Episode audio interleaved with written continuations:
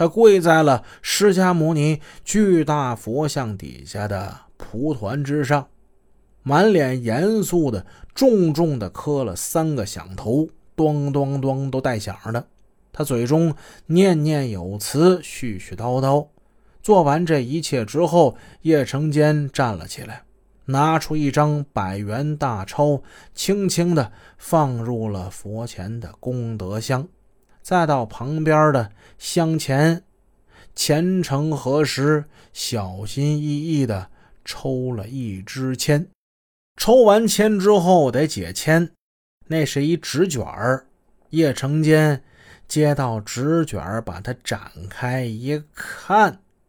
不由得脸色大变。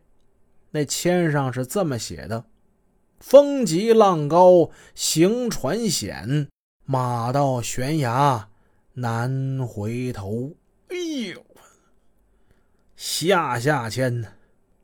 叶成坚满脸的不高兴，他一言不发，默默的退出了大雄宝殿。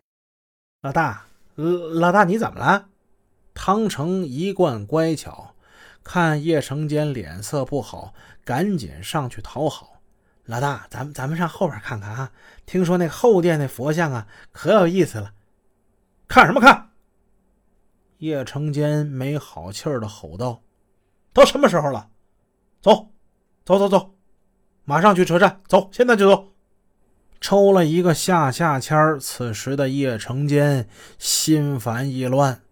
此时的他呀，真是看谁都别扭，看谁都想跟他发痛火。一九九九年五月十七日，叶成坚、李新文、汤成、阿彪，他们从长沙坐火车一路来到上海。